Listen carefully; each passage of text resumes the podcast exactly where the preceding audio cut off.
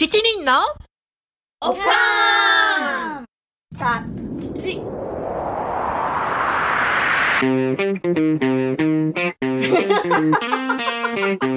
It's from America. America. 今ではすっかりと肝が据わって、大抵のことでは驚かなくなってしまったおかんたちですが、子供たちが小学校に入学した当時は、おかんたちもまだまだウブで順調でした。今日は日本と常識が大きく違うアメリカの小学校について、びっくり驚きエピソードをクロエ、ケイティ、イボンヌ、そして私ナンシーと楽しく話していきたいと思います。ということで、えー今回のエピソードの内容はね、えー実は一部のリスナーさんに協力してもらって、どういう話に興味があるかをアンケートで聞いたのね。えー、そうなんで、だ。そこから、えー話題を選びました。そうそう。で、えっ、と、協力してくれた方々、本当ありがとうございました。ありがとうございます。た。リスナー参加型のポッドキャストを目指しているので、えー皆さんも取り上げてほしい内容があれば、どんどん Gmail の方に送ってください。さいえっ、と、アドレスはね、あーえっ、と、エピソードノートうんに貼ってあるので、うん、そこから、あの、入ってください。はい。ということで、私はね、うんえっ、と、アメリカの小学校に、えっ、と、最初子供たちがね、うん。通い始めた時に、本当に戸惑ったり、うんうん。驚いたりすることの連続だったのね。みんなはどうだった？いやー、いろいろあったよね。うね。ん、あったあった。で、私がね、一番驚いたのは、アメリカの小学校で、えっと、正常期に向かって、うんうん。毎朝、中性を使うこと、あーあー、あー正常期ね。右手を、うん。あの、左の胸に置いて、うんうん。I うん。Pledge allegiance to the flag of the United States of America.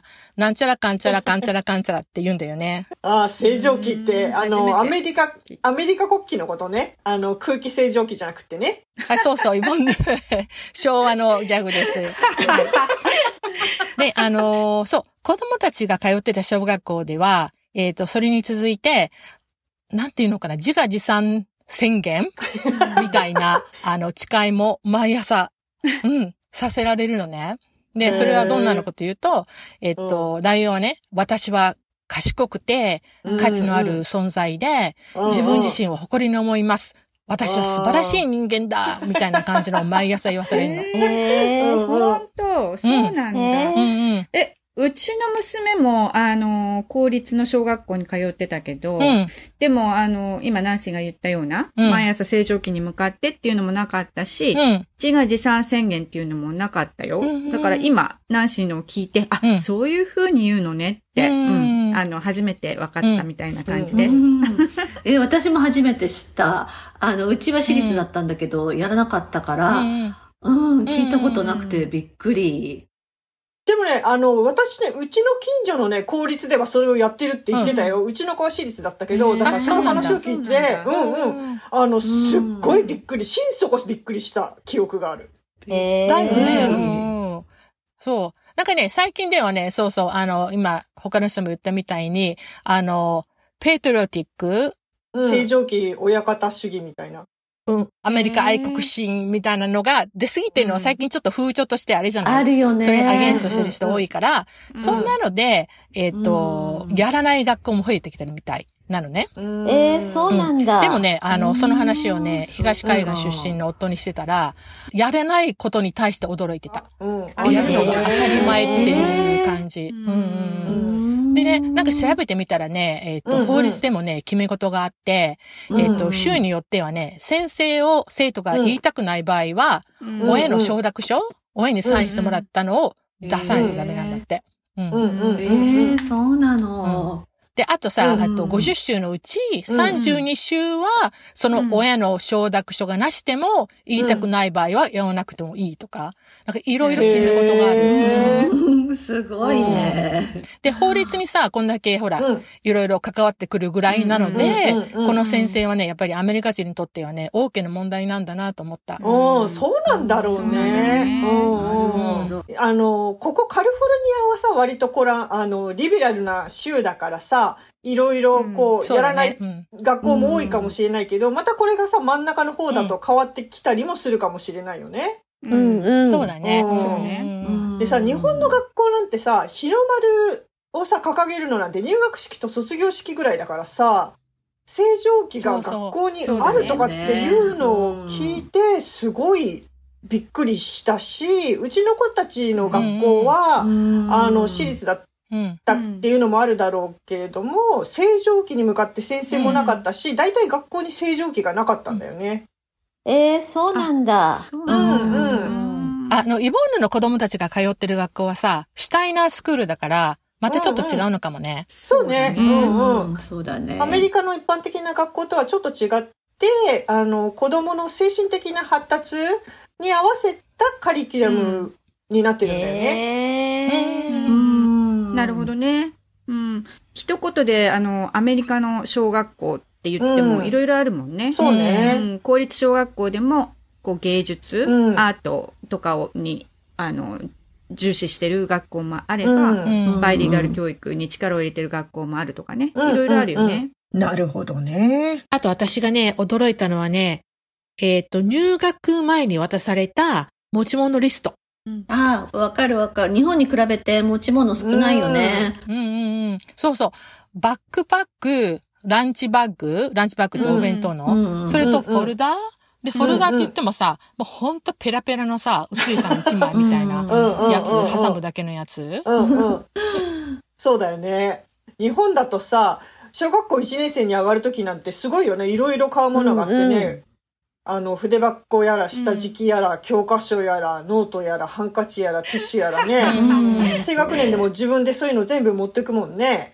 で、高学年になると、絵の具セットだとか、うんお習字セットとかね、そういうのも持ってってたよね。そうだよそうね。そう持ってくね。うん。うんあ、そういえば下敷きって使ってないね、こっち。そう。覚えてないわ。こっちは使わないね。うんうんうん。使わないね、こっち使わないねね。売ってもないね。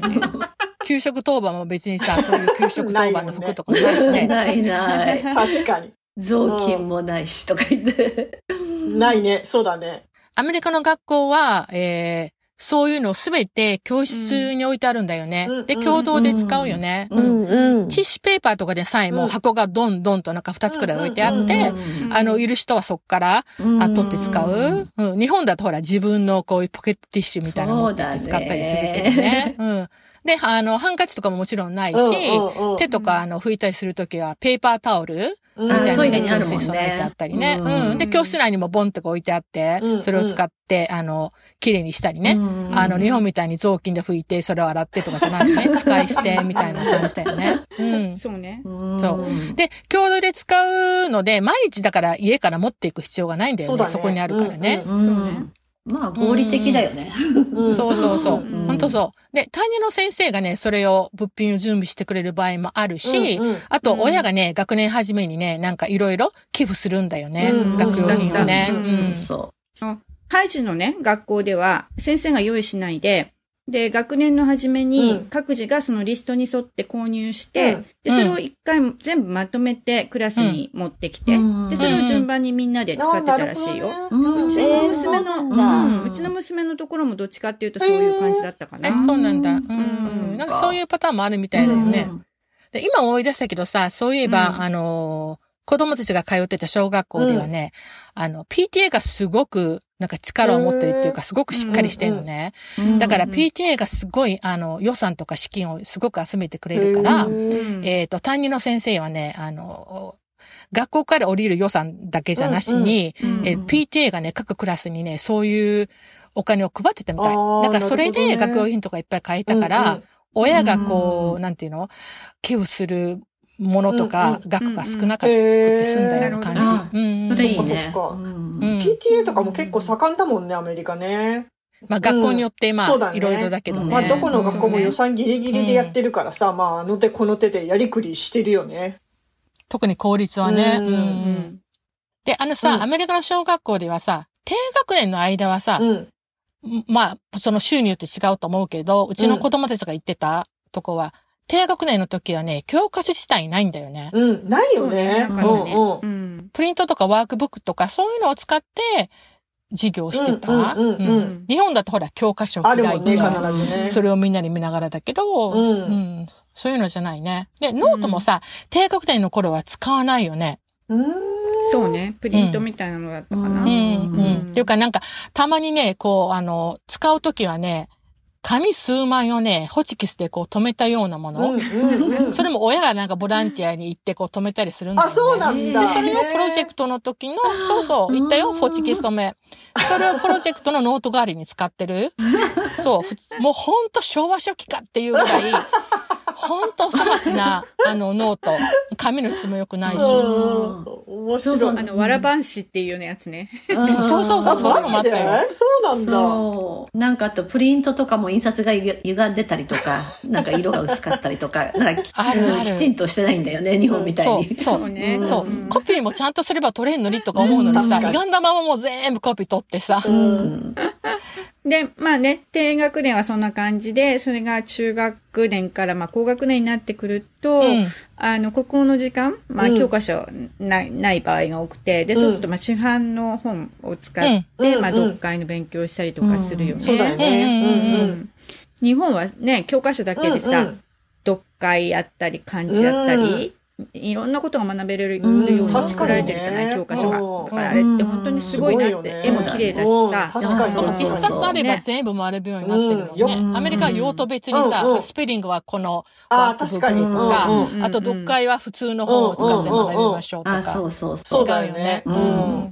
本当日本の教科書よく考えられてると思うわ。そうだよねシュタイナーの教科書はね、あの、特別な教科書はなくって、先生が基本的にお話を通じて、いろんな教科、教科っていうか、まあいろんな教科がひごっちゃになって一つのお話として説明するんだけど、特に低学年は。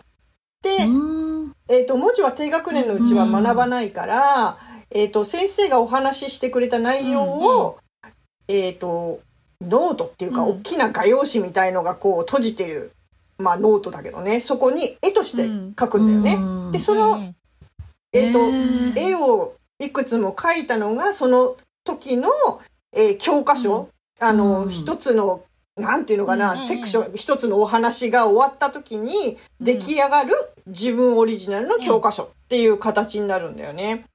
へえ、あ面白いね。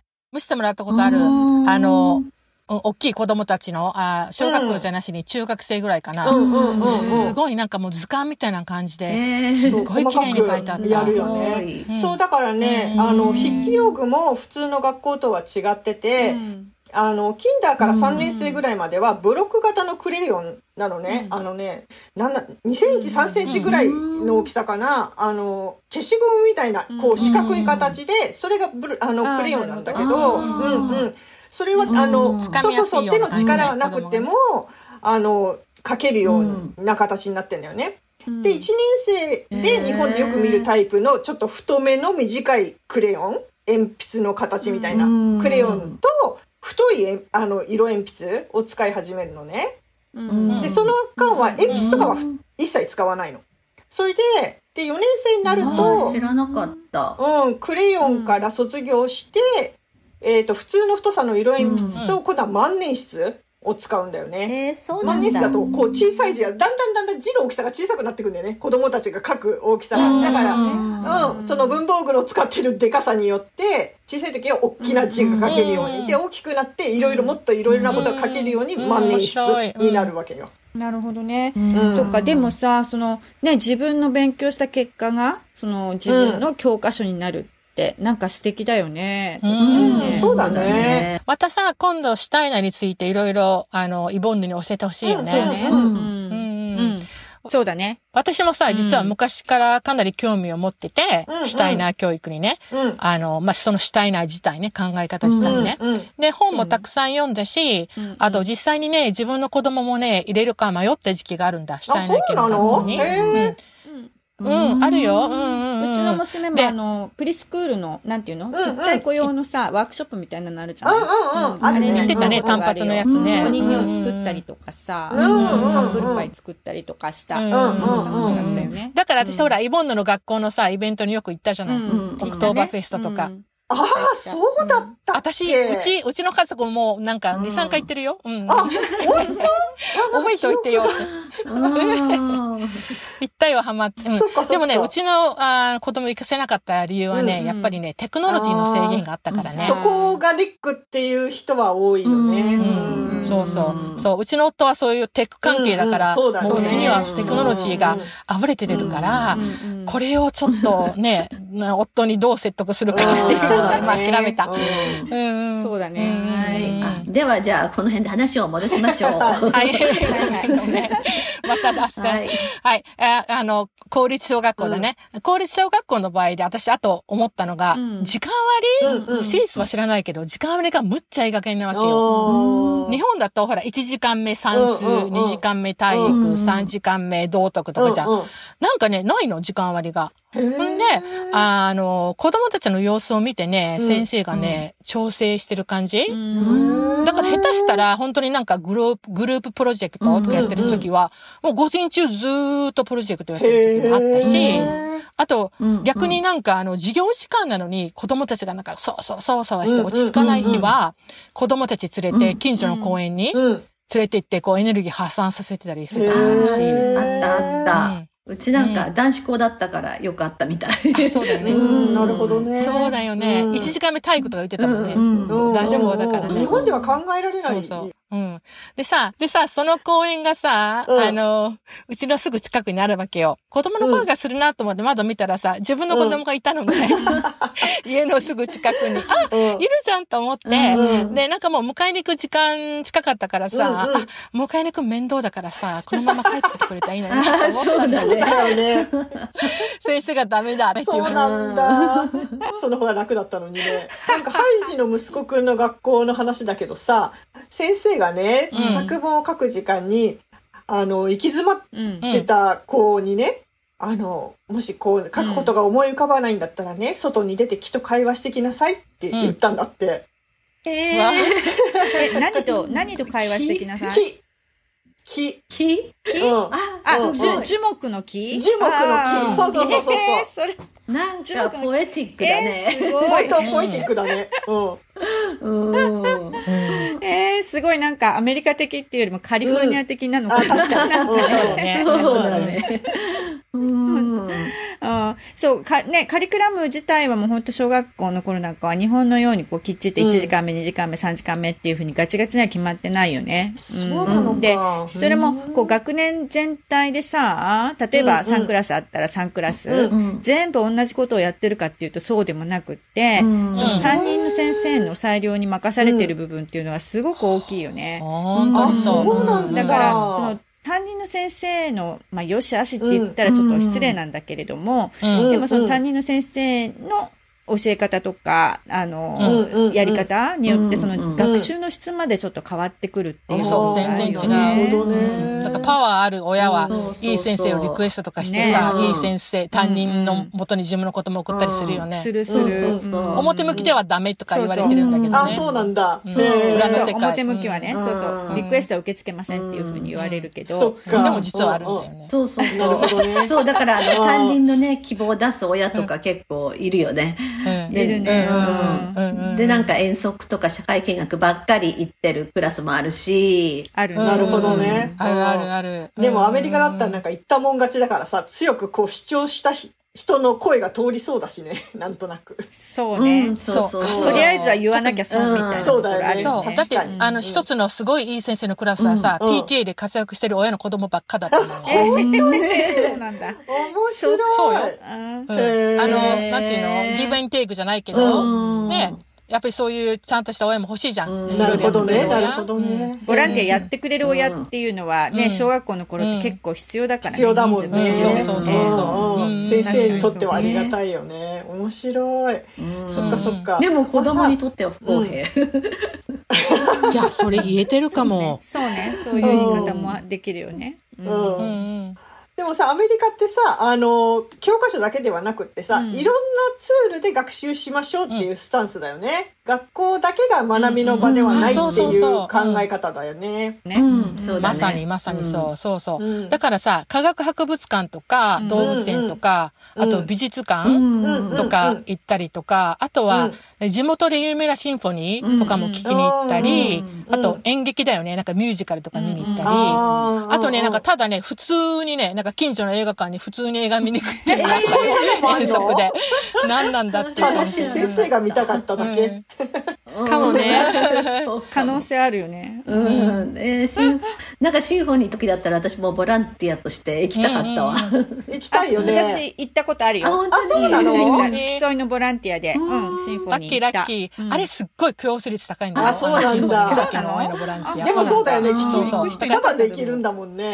そうよね。で、選ばれない親もいっぱいいるんだよ。確かに。ラッキーだよ、選ばれて。うちの学校でね、競争率が高いボランティアといえばね、あの、レストランに行くボランティア。ん。子供を連れて、それあのいい。そうそうレストラン。あの、例えばさ、えスペイン語。食べるの、そうそう、例えばスペイン語の授業とかで、あの、スペインレス、で、メキシコ、メキシコレストランとかに行って、スペイン語でオーダーするとかっていう課外授業あで、ー付き添いで親が行ったりとか、するあと、それに、行きたいっていう親は結構多いよね。えいいね。そうそうそう私も行きたいわ。それはすごいい。いいな。うん。そう。でもさ、アメリカではさ、先生だけが教える人じゃないとも言えるよね。だから、例えば親が先生にさ、うん学習のアイデアを持っていくこともできるし、先生からお願いされることもあるしうんね。あ、あったあった。私はさ、あの、ん近代の時に、ねに、うん、日本語の、あの、手遊び歌みたいな、お遊戯みたいな歌を、うん週、毎週一回教えに来てって言われて、うん、毎週行ってたし、うん子供が4年生くらいの時は、うん折り紙を教えてって言われて、うん、うん教えに行ったりしてた。うんうん。うん。ああ、なるほどね。あ私もやった。うんうんうん。あの、私もね、あの、日本文化について何かしてって、あの、先生に頼まれて。う、うん。うん。ね小学校2年生ぐらい、あ、1年生だったかな？ちょっと何年生だったか忘れちゃったけど、うんうん。で、ちょうどひな祭りの頃だったから、うん小さなあの、ひな人形のうん七段飾りのちっちゃいのがあったから、うんそれを持って行って、うんで、それを説明したりとかして、うん。あの、すごく子供たちも興味持ってくれうんて、うんうん。あの、楽しかったの覚えてるけど、うんあ、うん、あとはあの、子供の日、うん。うんなんかそれを、あの、説明しに行って、その時はね、うん。柏餅持って行っへて、ー。子供たちと一緒に食べて、うんで、あと、新聞紙使って、その兜をほら、折って、頭にかぶれるじゃない。ああれをやったのね。ううんん。うん。でもさ、アメリカの新聞紙って日本の新聞紙と大きさが違うんだよね。あ、そうあなんだからすそうなんだごい折りにくい。あそうなの？んということが分かった。の？面白い。うん。そうなの、そうなの。だから、そうなんだ。そうなのよ。だから自分の家で少しこう切っていってから、うん、あそうの、持っていって、それで、あの、作、作らせたんだけど、うん、そうそう。大変だね。知らなかった。うん私の学校はさ、うんあの、観察医ってわかる？あの、上野樹里が出てた、あの、観察医朝顔とかあったじゃん。あ見てた見てた。見てた？あの、そうそう。リスナーの皆さんもご存知と思うんですけど、うんあとはほら、えっ、と、石川さとみがやってた法医学院のドラマ？うん、見てた、見てた？それね、うんあの、うん石、石、石原さとみね？石川さとみじゃなくて。あ、そう。だそうだ。はいはい。あーあ、そうだっけ？あ、うん見てた石川は、石川さゆりそうそう。だね。石原さとみ、うん石川さゆりだそうそうそう似てるね。ね石川は天城越えだそう、あんまね。聞こえよ。そのさ、その、あの、その私のアメリカ人のママ友ね、うん。が、うんその、あの、上野樹里みたいな観察医だったのよ。へーそうなんだだったのとかなのね、うんまだ今もね。ねで、彼女はね、あの、ホノマリン漬けの心臓とか。人間の肺を近くの大学病院から借りてきえて、ー毎年、小学校のクラスに持ってきて、レクチャーするのよ。すごいね。すごい。うんすごいね。そう生生なんだようんで、子供たちはゴム手袋をはめて、うん。実際にそれらの臓器に触れることもできるみたい。すごっ。小さい子供にはきついかも。うんそうだよね。でうん結構ね、そういうの好きな子いてね、あなんかノリノリで触ってる子もいた。っていう話を聞いた。うんうん。んで、あのーそう。で、子供をね、学校にピックアップに行った時にさ、あの校庭で待ってたのよ。で、そしたらさ、彼女がなんか大きいクーラーボックスを持って、そこにいたのね。うん。私はてっきりさ、アメリカの学校ってさ、子供が誕生日時に、うん。親がほら、カップケーキとかを作ったりして、あと飲み物も一緒に持って行ったりするじゃない、するで、ね。てっきりそれだと思ってたのよ。うんうん。そしたら、なんと、え、何？なんと彼女が、何何？あ私を見て、はい、ナンシーとか言うから、うん。はいとか言ったら、私ね、今日ね、人間の心臓持ってきてんだ、とか言って、触ってみるとかって言われたの。マジ？それで何？触ったの？ナンシー。うんで、そう、それでさ、あ、うん、あ触れないじゃん、やっぱり。でさ、あ、あ大丈夫ですとか、ちょっと遠慮がちに、断ってたの。でも彼女はさ、うん。結構グイグイ来るタイプでね、え、いいじゃん、触ってみればとか、ガーッと来るわけよ。あ、これはダメだと思ったから、うんもう結構きつく、あ、もういいですって断ったのね。そしたらさ、あ、じゃあ見るだけ見たらって言われて、アイズボックスガーッと開けられてグーとか出されちゃったのよ。面え、じゃ白い。あ、じゃあ見たの？見たよ、見たよ。でも、そう。で、なんとその年から毎年見ることになるのよ。え？ーマジで？面そ白う。で、そこの子供だって、そこの子供3人いるからさ、小あ学校に。